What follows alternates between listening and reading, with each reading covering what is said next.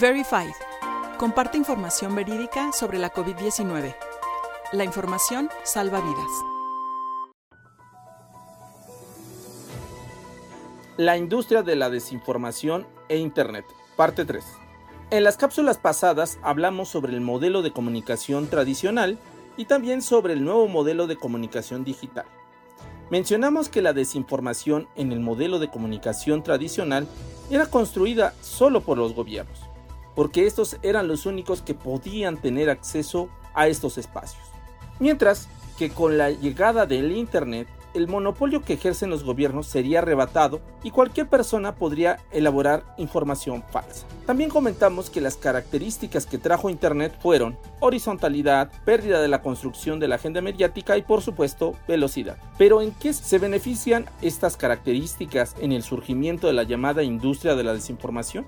Bueno, se benefician en lo siguiente. 1. La horizontalidad. Esto permitió que cualquier persona que tenga acceso a Internet pueda generar contenidos y no solo los medios de comunicación.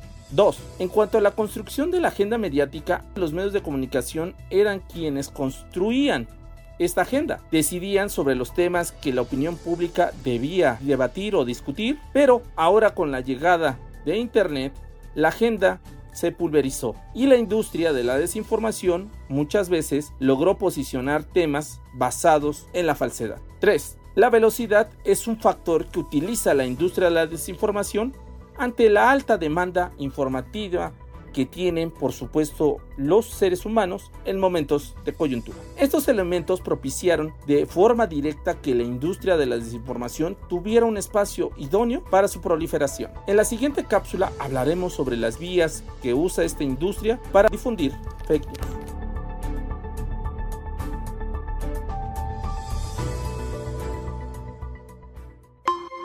Puedes consultar más información en nuestro sitio dedicado al coronavirus en www.coronavirus.onu.org.mx y en las redes sociales encuéntranos como ONU México.